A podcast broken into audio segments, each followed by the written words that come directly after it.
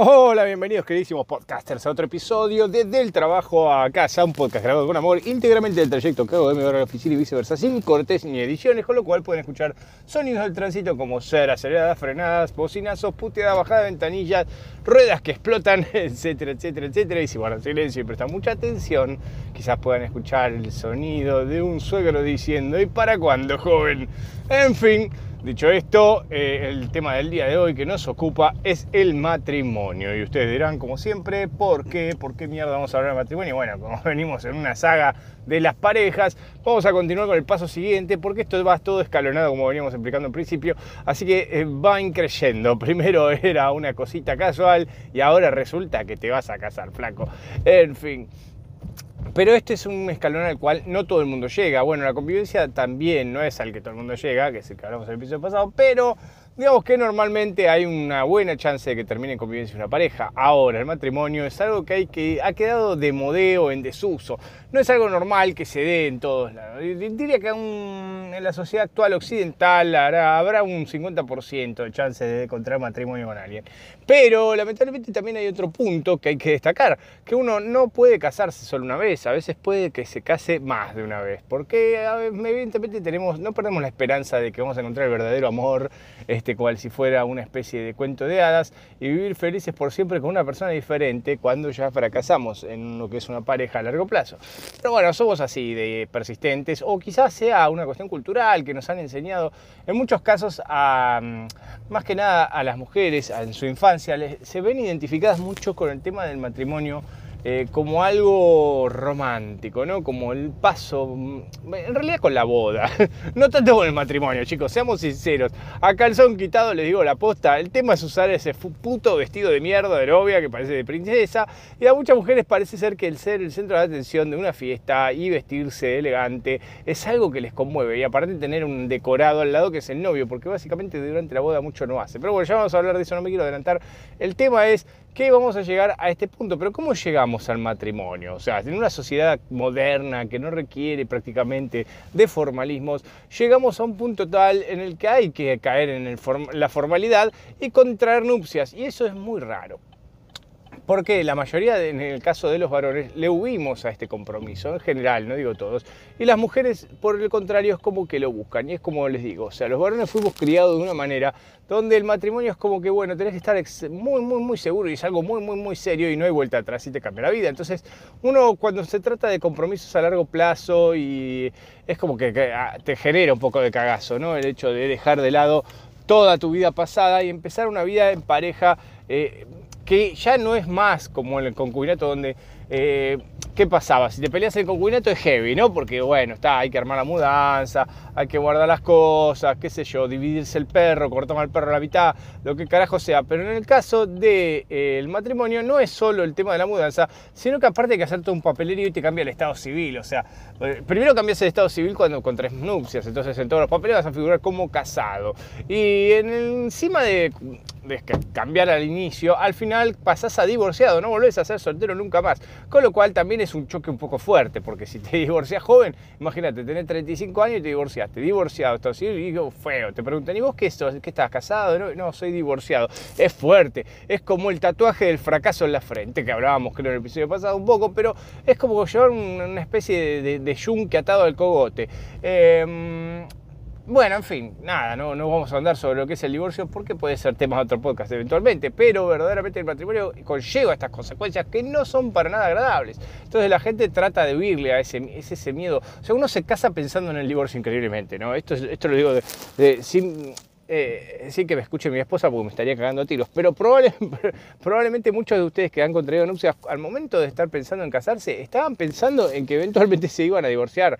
Entonces hay que tener precauciones porque acá ya no solo rige el papelerío formal del Estado civil, sino que también hay un régimen de bienes, o sea, todo lo que se haga durante el matrimonio de guita va a pasar a ser de los dos eventualmente, bueno, al menos así era la legislación en su momento, ahora se puede optar por un contrato prenupcial, pero claro, es de mal gusto, ¿quién le va a hacer firmar un contrato prenupcial Es como que, hola, sí, vamos a casar, sí, pero firmame acá. Es como que estás diciendo, nos vamos a divorciar y no te quiero dar un mango. Básicamente, entonces es como medio maleducado, pero bueno, el sistema legal actual es así. Es como que obligatoriamente, o sea, por default vas al sistema de repartija de 50-50 y tenés que hacer un contrato formal que es muy engorroso y prácticamente matapija y seca concha, o sea que nadie lo va a querer hacer nunca porque va a llegar una discusión. Si ya el hecho de llegar al matrimonio fue por varias discusiones y el concubinato también, porque como hablamos, esto es como de a poquito, la pareja que quiere avanzar en la relación este peldaño va a romper los quilotos así como el concubinato insidiosamente una y otra y otra y otra vez hasta convencer definitivamente al otro, o sea, no es que los dos de consumo van a decir, ay, sí, acá sé, bueno, no, siempre va a haber uno que va a empujar la carreta y el otro va a quedarse mirando el techo como un pelotudo. Así que imagínense que eh, esto pasa lo mismo, ¿no? Entonces el que insiste no va a querer firmar el contrato prenupcial. Y el otro ya se dio la discusión, pues dijo, bueno, casémonos porque no te banco más, no quiero hablar más del tema. Agarramos un matrimonio, no sé, aunque sea en una sociedad de fomento, en un club de barrio, no lo hagamos muy pomposo porque no tenemos plata, no vayamos de luna de miel a la esquina porque no hay dinero, pero bueno, en fin.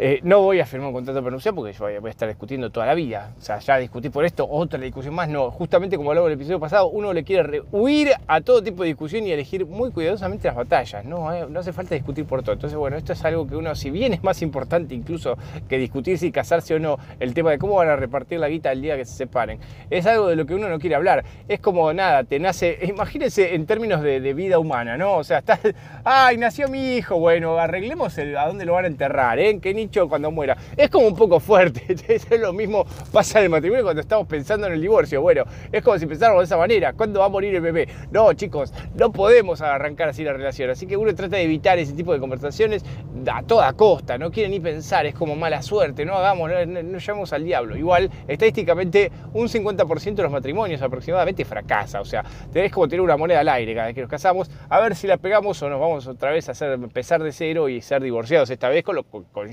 y que, bueno, que obviamente va a costar mucho más encontrar una pareja que quiera estar con un divorciado que con un soltero o una soltera, ¿no? Pero bueno, en fin. Porque aparte ya llevamos un prontuario, porque el ex eventualmente puede aparecer acá. En fin.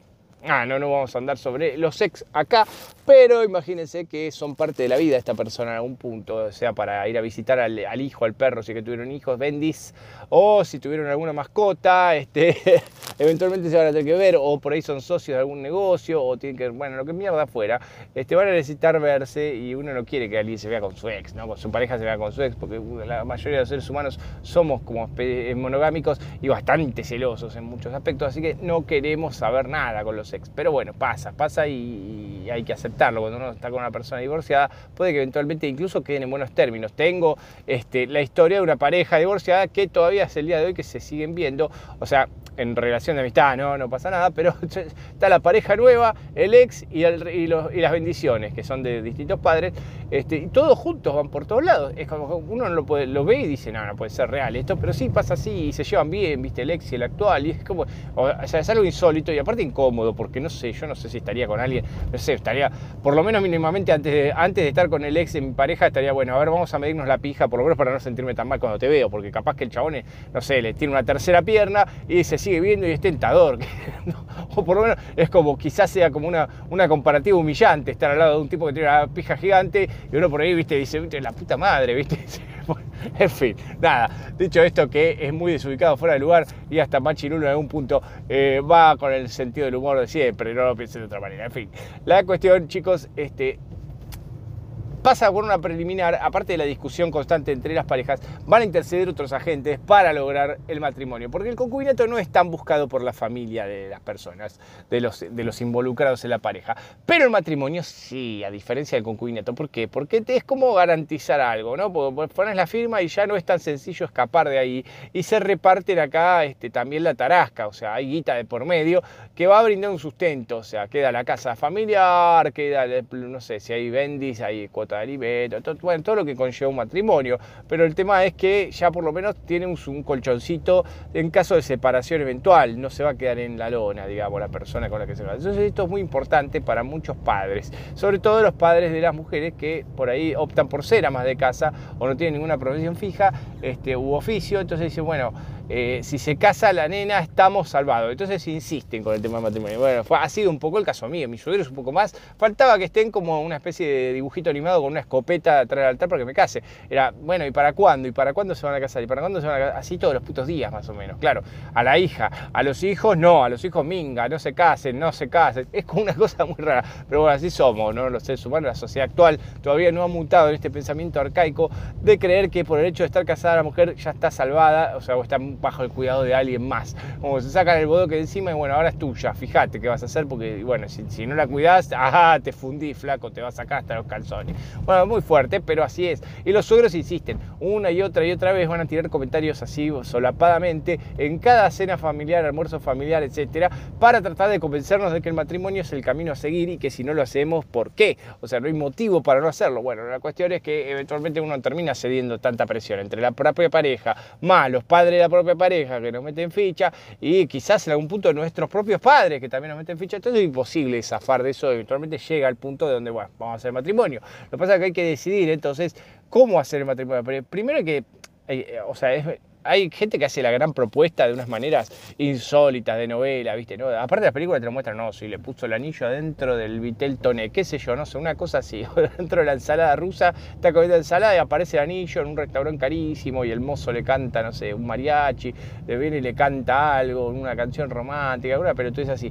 La realidad es que la práctica no es tan sencillo organizar toda esa pelotudez. Muchas veces ni siquiera tenemos tiempo para comprar el anillo y mucho menos medir los dedos, porque a en el caso de, es algo tradicional de matrimonio católico al menos, el anillo de bodas, este, con lo cual hay que comprar el puto anillo. O sea, primero hay que decir, ojo, para, punto aparte. Acá hay que decir primero también qué tipo de matrimonio queremos, si queremos solo por civil o si queremos casarnos vía civil e por iglesia, porque bueno, los que son creyentes, eh, aparte de la fiesta verdadera con el vestido, invitado, gastadero de guita al pedo, es la del matrimonio por iglesia. O sea, casarte por civil e ir a hacer la fiesta es medio complicado. Va, es como que no tiene mucha gracia. Aparte te vas a poner vestido de novia para qué? Para ir al salón. O sea, no tiene sentido. Es para ir a la iglesia el vestido de novia, chicos. Entonces hay que hacerlo por iglesia también. Pero bueno, acá implica varias cosas. El hecho de reservar los salones, reservar este, la iglesia, ir a hacer unas charlas prenupciales que son un embole. Chicos, no hay nada peor si se casa por iglesia que ir a esas charlas de mierda prenupciales con un grupo de, de matrimonios catequistas del orto que no tienen nada que hacer en su puta vida más que ir un sábado a la noche durante meses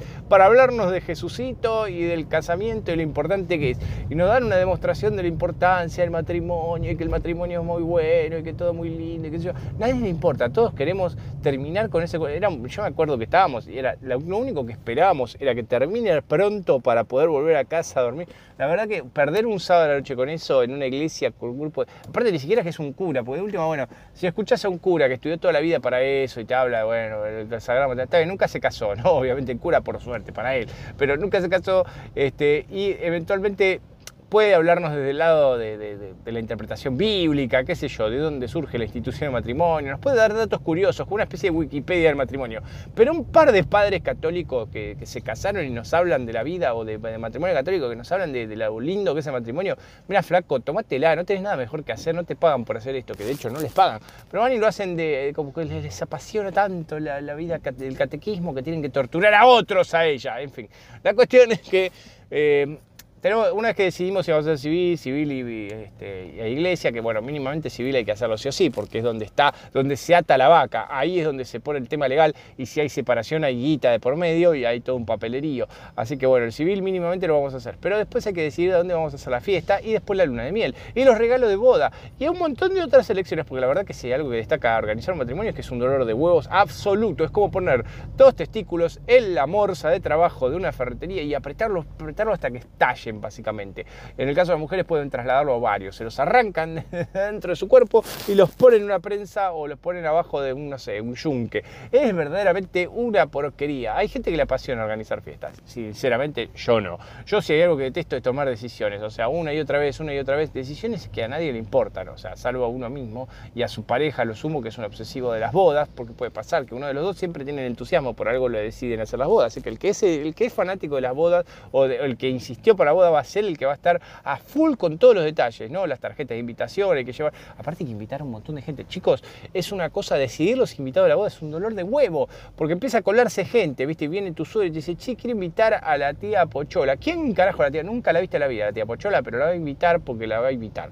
Y bueno, o no sé, o un cliente de tu suegro. ¿Qué carajo me interesan los clientes de mi suegro? Pero bueno, ahí están, te los meten en la fiesta como si fueran mejores amigos de toda la vida. Y no es que, no es que la invitas y ya está. No, no, no. Hay que pagar por cada invitado, señores. Así que cada pelotudo que se te cola a la fiesta te sale un huevo más y cada vez más. Te empiezan a agregar todo, la tía, el cliente, el jefe, el abuelo. Bueno, se siguen sumando pelotudos y, y queda realmente un gastadero de guita. Porque este, los salones te cobran obviamente por cubierto y aparte no solo eso, la cantidad de mesas, hay que ver las mesas con qué tipo de sillas van, porque aparte los salones te ofrecen todo completo. O sea, el básico, básico, viste, si te, te ponen dos caballetes, una silla de madera este, de pino bien pedorra, bueno, ahí te sale baratito, pero claro, después te empiezas a sumar extra, ¿no? Si no querés esta silla de pino partida, bueno, ahí tenemos que calcular la silla por cada invitado y tiqui, tiqui, tiqui, suma la calculadora y manda, viste. Y bueno, y el mantel, ¿querés con mantel? Porque si no te la dejo sin mantel. Bueno, las mesas están todas hechas mierda, ¿eh? pero no pasa nada, la usamos sin mantel si no querés. No, no, poner un mantel porque estas mesas son un asco. Bueno, entonces cada mantelcito, ¿de qué color lo querés? ¿Querés mantel simple o doble? Y así te empiezan a sumar. Pa, pa, pa, pa, pa, pa, pa. Ah, ¿querés un, un centro de mesa? Ah, hay que pagarlo aparte. ¿Cómo? No me dijiste. Bueno, a ver, cada mesa, un centro de mesa y así con todo. Todo es una guita extra, el, que ni, se pueden imaginar la cantidad de guita extra que suman los salones con esta pelotude. Y aparte eso, de elegir el menú. Bueno, ¿qué van a comer? Porque también, viste, ay, mi tío es vegano. ¿Qué sé yo? Me chupo un los veganos, los celíacos. Tengo que andar organizando el menú para cada pelotudo. Encima tienen que tener este, tres, por lo menos dos o tres opciones de mierda. Tenés que elegir vos la entrada, el plato principal, el postre, la mesa de postre. Tenés que poner, si querés hacer un show, tenés que elegir también qué mierda vas a poner el show, porque también puede ser un embole. A mí me ha pasado que han traído una banda a tocar, la verdad que fue un embole, chicos. Un embole mi fiesta de casamiento, con, tuvo 40 horas tocando una banda de mierda, una banda de desconocidos aparte, ni siquiera que eran famosos, por lo menos si una banda famosa. Una banda de desconocidos que conoció mi suegro, no sé cómo carajo, dijo, eh, vamos, lo llevamos a la fiesta, nos vamos a divertir. Un embole, estaba tocando unos temas del año del pedo, que encima no, eran súper conocidos los temas que tocaban. Nada, la verdad que verdaderamente hubiera preferido que no estén. Pero bueno, ahí estuvieron y que fumárselos. Otros te llevan un mago, otros te llevan algún animador, qué sé yo. Yo la verdad prefiero que no haya Cuanto más siempre mejor, chicos. Aparte menos guita, ¿no? Porque hay que pagarle a toda esta gente de mierda que viene a arruinarte la noche. Y después finalmente el carnaval carioca. Porque no puede faltar, para aquellos que no son de Argentina, el carnaval carioca es una fiesta pelotuda que pone música brasilera o música alegre, así como los auténticos decadentes, esas pelotudeces, que todo el mundo salta, qué sé yo. Bueno, hacen el trencito y tiran confeti y, van con cositas con colores, qué sé yo, bueno, y van haciendo... No, nadie entiende muy bien para qué mierda está esa cosa en la fiesta. O sea, ¿qué, qué sentido tiene el carnaval carioca y qué tiene que ver con un matrimonio? No sabemos, porque hasta el momento, bueno, te puedes ir a la iglesia, qué sé yo, el vestido, ingresar al salón, la entrada, los, los canapés, este, cortar la torta, la liga, en algunos casos, bueno chicos, es una tradición medio antigua esta, pero ahora está resurgiendo otra vez, que van, las amistades y le sacan, y la familia van sacándole una liga a la novia de la pierna por vez, este, no sé, medio incómodo, incómodo debe ser para la novia que le estén toqueteando la pierna a todo el mundo este, y tener que levantarse el vestido, bueno, no sé, pero se hacía, en una época se estilaba, se ve que era como una, una tradición medio extraña donde todos tenían que manosearle la pierna a la novia, eh, por suerte ha quedado un poco en desuso, aunque quieren resucitarla o no sé muy bien. Igual ahora también todo, sería considerado un abuso sexual, con lo cual es mejor que no se haga. Pero eventualmente este, se hacen ese tipo de pelotudeces en las bodas. Y es muy importante acá el DJ, chicos, porque la fiesta si no es un embole. Si el DJ pone música de mierda, la gente no baila. Bueno, ni hablemos de que hay que arrancar el baile con un vals pedorro, con todo el mundo, los novios tienen que bailar el vals con todo, con la suegra, con el suegro, con el tío del suegro, bueno, todo, todo con, el, jefe de tu suegro que te lo trajeron de colado, tiene que bailar también. Todo un quilombo de baile, embole, la nubia azul, nadie le interesa bailar ya el vals, pero se baila el vals igual. Y después, bueno, viene el cachengue, la alegría, que la gente no quiere bailar a la fiesta. La verdad, ni, ni en la fiesta de 15 ni en los casamientos nadie quiere bailar, salvo dos o tres dementes. Creo que el resto de los seres humanos que concurren a la fiesta no tienen ganas de bailar, porque nos vemos muy pelotudos bailando los seres humanos. O sea, es una de las cosas más una de las imágenes más ridículas es ver al tío, la tía abuela o el tío simplemente bailando en una fiesta, haciendo así con los bracitos, o sea, haciendo movimiento pelotudo al ritmo de la música, que aparte de que nada, nadie sabe bailar, verdaderamente nadie sabe bailar. Y si sabes bailar también te ves ridículo, porque claro, nadie baila un carajo y de repente vos te haces unos pasos de ballroom, ¿viste? Te pensás que estás en el bailando por un sueño o alguna cosa así. Este, entonces quedas muy descolocado igual te ves ridículo igual, aunque sepas bailar perfecto de salón y hayas hecho el, curso de baile este, contemporáneo con la Academia Gambertulia, me importa tres carajos, vas a quedar como un ridículo. Entonces nadie quiere bailar, pero eventualmente vas a tener que bailar en la fiesta de casamiento. Porque eh, todo es así, lamentablemente es así. Bueno, esto no, es solo la fiesta de casamiento, chicos, con el matrimonio. Tengan en cuenta que hay que eh, contar con una fiesta de eh, despedida de solteros, que no la organizan los propios novios acá. Y ese es un gran problema, porque hay que depender de los amigos que no pueden organizar nada, ni siquiera una comida, no pueden organizar juntarse a comer una vez al año. Imagínense que van a poder organizar una despedida de soltero. Antiguamente la despedida de soltero era algo medio loco, ¿no? Siempre ponían al, novio, lo dejaban en pelotas, atado a alguna estatua, en el medio de la nada, este, contrataba, había prostitución, había descontrol, era todo un quilombo, la, la fiesta de despedida de soltero. De repente esto se fue volviendo cualquier cosa, o sea, primero este, empezaron a hacer las fiestas en conjunto, o sea que ya no había prostitutas, este, no había gente en bola, y empezaron a juntar a las parejas de novios, los llevan atrás del auto y tocan bocina. Y ahora creo que ya ni, he visto, creo que no he visto hace mucho tiempo una despedida de soltero. Creo que ha quedado tan en desuso, la gente es tan vaga para organizar estas cosas, este, que ni siquiera eso pueden hacer. Pero bueno, celebrarla en conjunto ya mucha gracia no tiene, es como una, una preboda o algo así, ya no es una despedida de soltero donde, bueno, se tiene que juntar este, por un lado novio, novia y bueno pero bueno, las despedidas de solteras, lo que a mí me llama la atención, que ha, ido mutando los últimos tiempos, bueno, últimos, ya no tan últimos, pero ha ido mutando y aparentemente es muy divertido las despedidas solteras. Eh, andar con eh, eh, llevar puestos penes por todos lados. Parece ser que utilizar penes por todos lados es bastante divertido y entretenido, este, mientras que por el otro lado usar vulvas en la cara no sería muy bien visto. Es medio raro esto, chicos, o sea, piénsenlo, imagínense un tipo caminando por la calle con una vincha con dos conchas colgando así como una especie de herramienta, una concha pegada a la cara, un palito con una, una varita con una concha ahí. Es como que, digamos, no, no sé si sería visto de la misma manera que se ve hoy andar con penes pegados por todos lados, una varita pene, el anteojo con pene, todo con pene. Es medio complicado que esto este, hoy en día se ha visto igual. Pero igualmente llama la atención que siempre, sea, son como penes simpaticones. O sea, los fabricantes deben pensar, ¿cómo podemos hacer penes simpáticos? Entonces hacen unos penes agradables, así, medio pequeños. Como, se ve que tener un pene pequeño es, entretenido para la despedida soltera, no en la vida real, porque probablemente sea bastante frustrante, pero eventualmente parece ser algo divertido usar mini penes por todos lados, ¿viste? Micro penes para todos sí, impotencia, micropene y eyaculación precoz, qué alegría, ¿eh? te vas a casar, cuántos problemas vas a tener, bueno, en fin, la cuestión este, parece ser que utilizar penes es algo que se, lleva mucho y si no es eso, generalmente es el disfraz de diablita.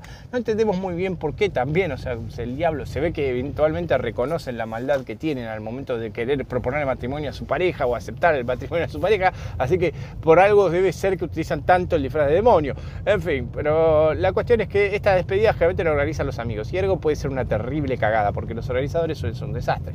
Después, aparte de las charlas prenunciales, aparte de elegir el salón, aparte de ir a la iglesia, tenés otro tema, elegir los padrinos de boda, que si bien no hacen un carajo, básicamente se van a tener que fumar la charla prenupcial, que ya es un pijazo de por sí, los novios se la tienen que fumar y los padrinos tienen que aprender algo del catolicismo porque no queda otra. Así que imagínense la alegría que les puede llegar a dar a estas personas que elegimos de padrinos. Pero no solo eso, sino que generalmente después desaparecen de nuestras vidas, así como los padrinos de bautismo eventualmente desaparecen de nuestras vidas por algún motivo, salvo que sea un familiar. Pero si es alguien ajeno a la familia, porque se van rompiendo las amistades, o nos mudamos, o lo que mierda fuera, o, o después viene otro padrino, porque claro, el padrino de boda, después el padrino de bautismo de los chicos pasa a ser otro tipo de padrino más importante. Y a su vez el del bautismo, cuando es la confirmación, también es como que pasa a segundo plano en el bautismo. Pero bueno, en fin, o no, bueno, no tanto, porque el de bautismo es el de bautismo, chicos. Pero en fin. Eh, La cuestión es que es todo un tema organizar esto, chicos, no es joda. Este, y después, aparte de esto, hay que elegir qué regalos nos van a dar, porque claro, no es que soplar y hacer botella, chicos. Acá nos tienen que dar regalos. Y hay un gran tema con los regalos, porque uno dice, bueno, dejemos que elija la gente. No, no dejen que elija la gente, porque la gente no sabe qué mierda regalarte. Te va a regalar un juego de vajillas de mierda que nadie le importa. O sea, no dejen que les elijan el regalo. Elíjanlo ustedes, pongan una lista de regalos, hagan lo que tengan que hacer, pero no dejen que les elijan el regalo. De verdad les digo, es una reverenda cagada lo que te puede llegar a regalar. Entonces, bueno, lo mejor que puedes hacer es decirle dame cash. Pero a la vez, o sea, yo he optado por eso, dame dinero en efectivo. O sea, nuestra meta era dame dinero. Bueno, no en efectivo, pero acá le tener la cuenta bancaria, transferime acá y somos todos felices. Este, pero bueno, no siempre es la mejor idea. En fin. ¿Por qué? Porque la gente no quiere, ¿viste? Es como medio impersonal regalar dinero. Que creo que hablé de esto en el episodio de los regalos, que si no lo escucharon, los invito a escucharlo, como siempre hago en mi podcast. Eh, pero piensen en esto, o sea, regalar es impersonal dinero, pero te, la verdad que te deja elegir qué necesitas. Incluso te amortiza el gasto de una luna de miel posiblemente pronta, porque, o sea, claro, tenés que organizar también, aparte de toda esta mierda, que a dónde poronga vas a viajar, porque es tradicional que los novios se vayan de viaje, aunque sea unos días, porque te dan licencias, generalmente en todos los trabajos, por lo menos te dan unos días de licencia en esos días, ¿qué vas a hacer? Te vas a ir de viaje con tu nuevo cónyuge. Y eh, irse de viaje realmente no es lo mejor que te puede pasar en el universo, porque te sale bastante saladito y la verdad que te vas pocos días. En fin. Bueno, la cuestión, chicos, que todo esto es lo que les puedo decir por ahora del matrimonio. Quizás hagamos algo más sobre el matrimonio porque no hay, demasiado tiempo. Ya he llegado a destino y tengo que dejarlos acá. Si les gustó, como siempre, denle a las estrellitas que están arriba, o sea, buscar la lista de episodios. Arriba de todas las estrellas le ponen 5 estrellas y a la campanita para que se avise cuando subo un episodio, que es prácticamente todas las semanas, una vez por semana, para que descansen de mi voz y de mi velocidad del habla, que es bastante densa y estresante. En fin, yo qué mierda sé si solo voy de mi casa al trabajo y del trabajo a casa. Cásate con esta, la puta que te parió. Chao, chao.